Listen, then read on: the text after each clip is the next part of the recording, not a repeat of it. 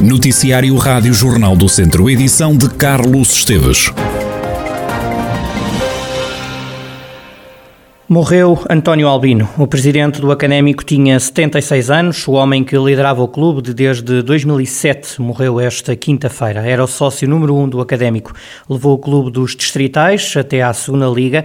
Ainda antes de chegar à presidência, em 2005, empenhou-se com outras pessoas em evitar a extinção do Académico, assinando um protocolo com o Farminhão. Desde então, o clube passou a chamar-se Académico de Viseu Futebol Clube. Em 2021, foi eleito para novo mandato à frente do Académico, uma das últimas aparições em público aconteceu quando o Académico jogou as meias finais da Taça de Portugal diante do Futebol Clube do Porto a 4 de fevereiro de 2020. Há alguns dias internado, António Albino morreu hoje aos 76 anos. E numa primeira reação à morte de António Albino, o capitão da equipa, Fernando Ferreira, mostrou-se chocado. O atleta considera que Albino fez uma obra notável no Académico de Viseu. Como é lógico, isto caiu que nem uma bomba, ninguém estava a contar com isto e é, facto, é um facto que o Presidente deixou, deixou um, legado muito grande, aliás ele, conseguiu pegar no clube quando ninguém, ninguém acreditava e, e, ele fez, fez uma obra notável que foi, foi, foi colocar o, o, o, clube na segunda liga, foi uma pessoa que, que sempre lutou por aquilo que era o, o bem do académico e, e é uma notícia muito triste para todos nós. Fernando Ferreira fala na partida de alguém que tinha uma paixão muito grande pelo académico. O Presidente sempre, sempre, sempre teve esse sonho e quase o alcançamos, que era, que era pôr o académico na primeira divisão. É, acho que ele tinha um amor, um amor uh, inqualificável pelo académico, era uma coisa enorme mesmo, porque ele, porque ele realmente gostava do académico muitas vezes uh, o coração sobrepunha-se à razão, mas, mas uh, no momento da verdade muitas vezes nós conseguimos também tirar ali um bocadinho daquela paixão que ele tinha, porque ele tinha realmente um, amor muito grande ao académico uh, e, e, e é uma notícia triste. Fernando Ferreira, capitão do Académico de Viseu, na reação à morte de António Albino, presidente do clube aos 76 anos. Um homem de palavra que carregou o clube às costas. É assim que Ricardo Cheu, academista, confesso e antigo treinador do Académico, lembra o percurso e a vida de António Albino. Cheu assegura que quem gosta do Académico vai estar sempre grato ao presidente hoje falecido. Deixou a sua marca, eu tive, tive o privilégio de, de partilhar eh, três anos com ele eh, no, no Académico de Viseu e deixou a sua marca ao, ao renascer, ao fazer renascer o clube eh, no momento mais difícil e colocá-lo uh, nos patamares profissionais. Uma pessoa que sempre respeitou a sua palavra também, que sozinho carregou, uh, carregou uh, um, um, clube e que, e que certamente será eternizado pelos adeptos, pelos sócios do, do Académico de Viseu, por tudo aquilo que fez e naturalmente quando falamos em futebol, quando falamos de um clube, estamos a falar também de uma região. Portanto, é alguém que, que vai deixar certamente saudade. A vida, infelizmente, é mesmo assim, eh, mas, mas certamente que é alguém que, que o Académico Viseu e, e os seus sócios e adeptos estarão para sempre gratos. Shell vai lembrar António Albino como alguém que amava o Académico.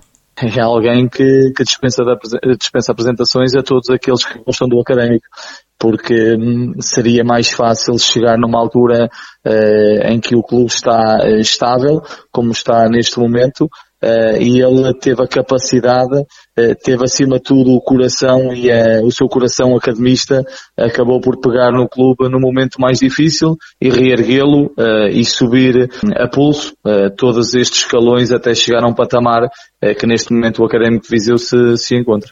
Ricardo Schell, que treinou o Académico de Viseu nas épocas 2013, 2014, 2014, 2015 e 2015, 2016. Também numa reação à morte de António Albino, ouvimos Ramiro Sobral, ele que esteve no Académico dois anos com as funções de diretor-geral e de administrador do clube. Ramiro Sobral diz que os críticos de António Albino têm de curvar-se perante o legado que o presidente do Académico deixa. O antigo administrador do clube diz que Albino fez renascer o Académico. António Albino deixa um legado uh, único para toda a região. Portanto, é o clube mais representativo da cidade de Viseu, quer as pessoas queiram, quer não. Portanto, há muita gente que nunca gostou da forma como ele conduziu o clube, vão ter que meter a viola no saco, portanto vão ter que, vão ter que se, que se curvar perante aquilo que o Sr. Albino fez praticamente sozinho durante todos estes anos. Portanto, foi ele que inventou o clube, foi ele que fez nascer o clube, foi ele que fez o clube andar para a frente. Tudo aquilo que aconteceu de bom ao Académico Viseu é da responsabilidade dele. Ramiro Sobral defende que, acima de tudo, hoje partiu um academista. Ele, acima de tudo, tinha ideias muito próprias eh, em relação à forma como as coisas deviam funcionar. Ouviu aqueles que estavam mais de perto, aqueles que eles sabiam que tinham uma palavra a dizer e que, e que percebiam um pouco de, de, das coisas. Uh, mesmo assim, uh, tinha sempre uma maneira própria de as conduzir e, e, sempre com sucesso, como ele fez sempre na vida e tudo o que fez na vida. Uh, não, há, não há outra forma de dizer isto. Ele é o académico, ok? Uh, até porque agora a hashtag já passou a ser Somos Viseu, já não somos académico, passamos a ser Somos Viseu. Desvirtuar um pouco aquilo que era, aquilo que ele criou, uh, porque ele era, acima de tudo, um academista. Ramiro Sobral, que ocupou os cargos de diretor-geral e de administrador do clube durante a presidência de António Albino, a recordar o líder máximo do académico que esta quinta-feira partiu aos 76 anos. Entretanto, as cerimónias fúnebres de António Albino já têm data e hora. Vão decorrer a partir das duas da tarde em São João de Lourosa amanhã. O corpo do presidente academista chega à igreja de São João de Lourosa pelas duas da tarde e o funeral decorre a partir das quatro da tarde desta sexta-feira. Este é naturalmente um assunto que continua continuará em destaque tanto na rádio como no site do Jornal do Centro. O distrito de Viseu vai ter um dispositivo de mais de mil operacionais da Proteção Civil na fase mais crítica de incêndios. A Autoridade Nacional de Emergência e Proteção Civil já apresentou o dispositivo nacional e para o distrito entre 1 de julho e 30 de setembro estão mobilizados 1.051 homens, como explicou a Rádio Jornal do Centro Miguel Ângelo, comandante operacional distrital da Proteção Civil. Agora que estamos no nível 2, de 15 a 31 de maio, nós temos 753 operacionais, no global de todas as forças, sejam eles bombeiros, Unidade Especial de Proteção e Socorro da GNR, o CEPNA, a GNR Territorial, a PSP, eh, as equipas do ICNF e da AFOCELCA. Depois, de 1 a 30 de junho, temos 853 operacionais.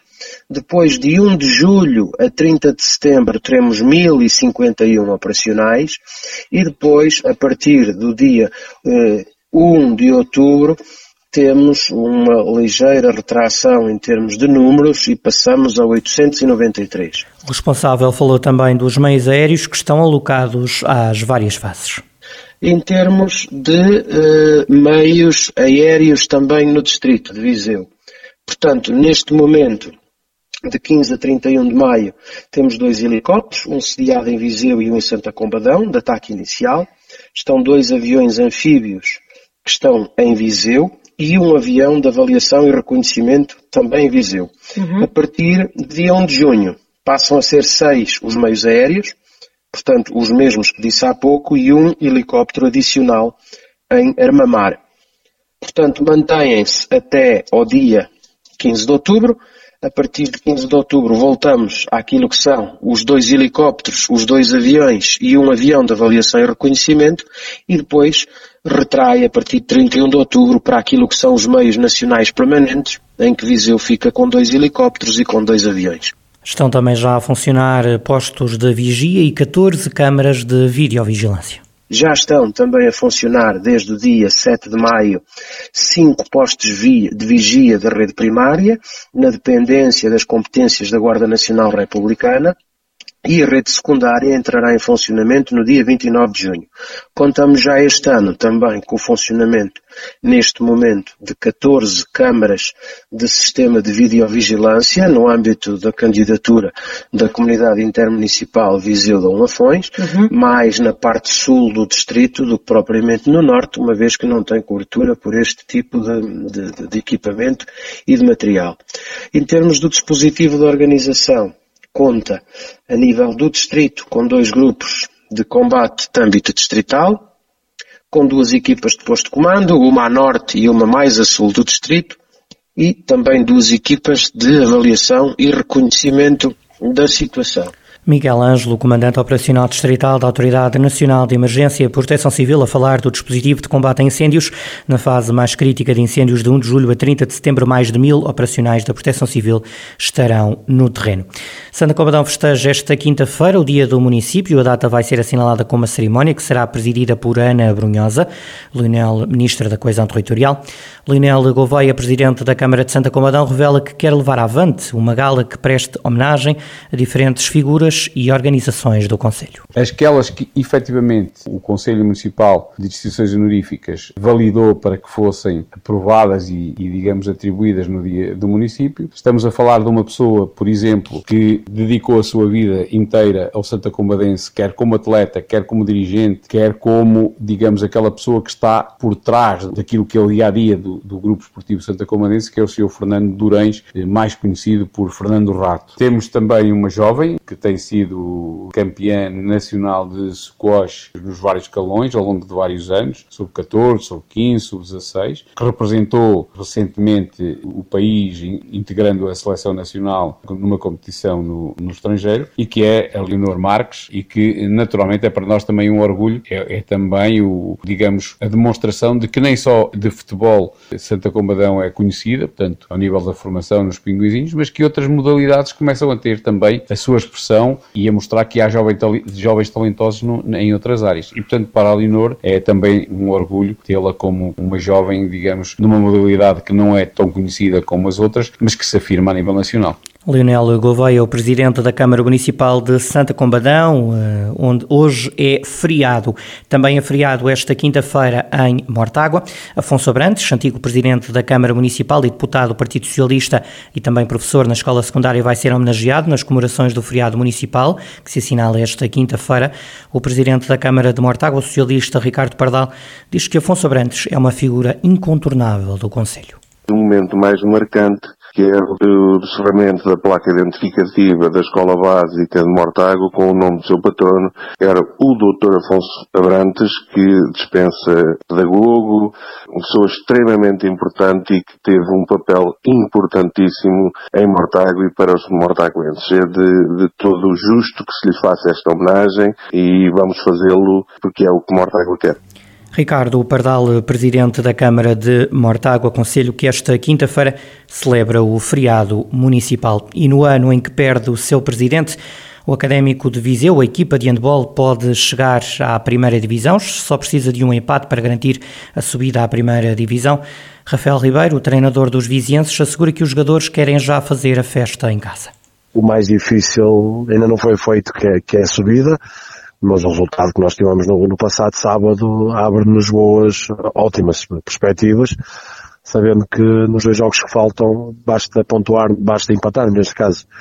Uh, num deles para, para conseguirmos, nunca descurando aquilo que é o adversário, porque ainda tem remotas possibilidades de chegar ao segundo lugar, pelo menos, que dá acesso ao playoff, portanto, e conhecendo o clube, como é de conhecimento geral, a forma intensa como os jogadores jogam pelo Vitória Sport Clube, eu acredito que, que, que o adversário vai entrar com, com vontade de, de não participar na festa e cabe-nos a nós fazer o que temos feito ao longo destes oito jogos, que é não perder, ganhar a maioria deles e, fazer a festa é o mais importante, mas a festa faz-se no final. Para isso, primeiro é preciso uma semana de trabalho a preparar o jogo, um jogo de sábado difícil e depois, se tudo correr bem, fazer assim a festa.